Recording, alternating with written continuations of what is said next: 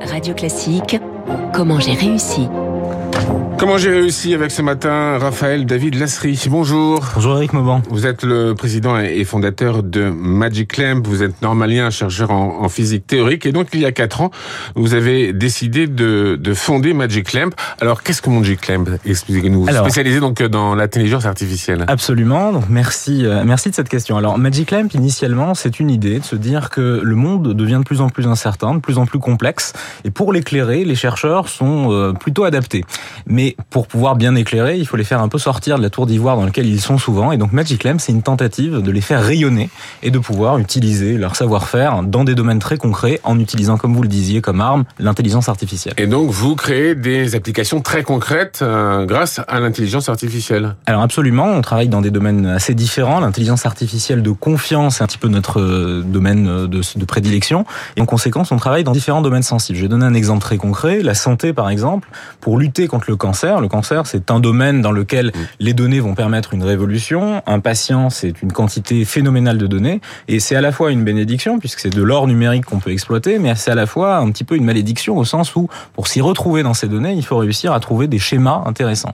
Et l'intelligence artificielle nous sert justement à identifier des facteurs clés qui peuvent, par exemple, permettre d'identifier des cibles thérapeutiques pour de nouvelles molécules ou pour de nouveaux protocoles de traitement. Alors, est-ce que ça veut dire, Raphaël David que, que l'intelligence artificielle peut aider à trouver des traitements et tout ça et à lutter contre le cancer? Alors absolument, l'intelligence artificielle sera sans doute l'un des plus grands leviers dans le domaine de la santé, entre autres, euh, des futures évolutions thérapeutiques à venir et des protocoles euh, qui seront adaptés, euh, personnalisés cette fois à l'échelle du patient. Alors il y a une autre application hein, hein, développée par Magic Lamp, c'est sur dans la musique notamment, puisque ça nous intéresse en particulier, et les partitions, c'est ça? Absolument, puisqu'on est sur Radio Classique, je, je, je cède à, à l'envie de parler de l'application Music, qui est éditée par une société pour laquelle nous travaillons depuis depuis euh, depuis quatre ans et pour laquelle qui est le spécialiste de la partition numérique et on travaille justement sur des techniques qui permettent à partir d'une simple photo de réussir à numériser une partition et de permettre à un iPad, à un téléphone de jouer euh, et du coup de permettre d'être accompagné directement. Donc vous prenez la photo, vous prenez la photo de la partition, c'est ça On prend la photo de la partition, l'intelligence artificielle reconnaît l'ensemble de la symbologie musicale, donc ce qui peut être assez complexe par moment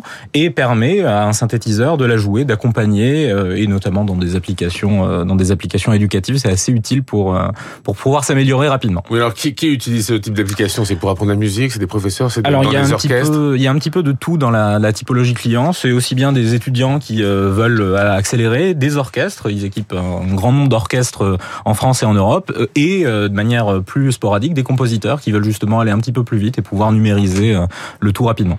Donc Magic Lamp travaille aussi pour des très grands groupes, hein, assurance, banque, tout ça, même défense, même administration publique? Absolument, nos, nos, nos, clients sont assez variés parce que l'IA irrigue aujourd'hui la société, donc il y a des besoins de PME comme euh, d'institutions publiques. Et comme je le disais, notre objectif, c'est vraiment de réussir à éclairer les prises de décision dans différentes thématiques, en particulier par exemple dans les domaines régaliens, où justement on a affaire à un monde de plus en plus complexe, où les données servent non seulement à tromper dans certains cas euh, l'ennemi ou l'État, et dans d'autres cas, on va justement pouvoir les utiliser pour se frayer un chemin vers euh, les objectifs qui nous intéressent et donc aujourd'hui, c'est vraiment un petit peu un levier qui permet, euh, qui permet d'explorer et d'avancer euh, de manière concrète. Alors, euh, Raphaël David Lasserie, tout le monde parle de ChatGPT, hein, l'application euh, d'intelligence artificielle. C'est vraiment, on en parle beaucoup. Pourquoi, pourquoi l'Europe a pas créé ChatGPT? Alors ça, c'est un, c'est vraiment un sujet assez, assez majeur. Aujourd'hui, en Europe, on a encore parmi les meilleurs chercheurs en mathématiques, en informatique, en intelligence artificielle.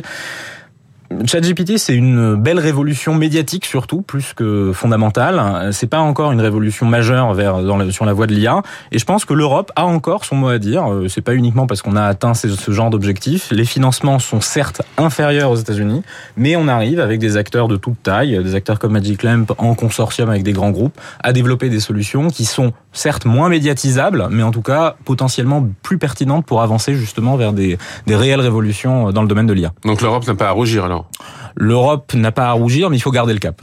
Bon, cette interview s'appelle Comment j'ai réussi. David, euh, Raphaël David Lestry, comment vous avez réussi? C'est quoi le, le, secret de la réussite pour Magic Lamp? Alors, euh, j'espère qu'on peut dire qu'on a réussi. Euh, non, je pense que le secret, Il y a des applications qui fonctionnent et tout. Enfin, c'est euh, avec de nombreux usages et tout. C'est quand même un succès. Je, je pense qu'en fait, ce qui nous guide de manière générale, c'est une vision. C'est que la science et la raison peuvent orienter des choix entrepreneuriaux euh, et pas uniquement se tourner vers un petit peu, vous savez, cet esprit fake it until you make it ou en tout cas un esprit start-up un peu trop porté vers la médiatisation et vers euh, et vers une forme de une certaine forme de, de paraître plutôt que d'être. Et donc notre raison d'être, c'est justement de d'appliquer des solutions concrètes et de garder un cap qui permet d'avoir des applications éthiques de l'IA, donc se détourner des usages où on va vraiment utiliser des données à des finalités euh, purement mercantiles pour essayer justement euh, d'avoir une ambition qui est d'aider, que ce soit les gouvernants, que ce soit les entreprises, à décider et à savoir un petit peu que faire de leurs données et comment les utiliser pour prendre des choix qui feront la différence pour eux.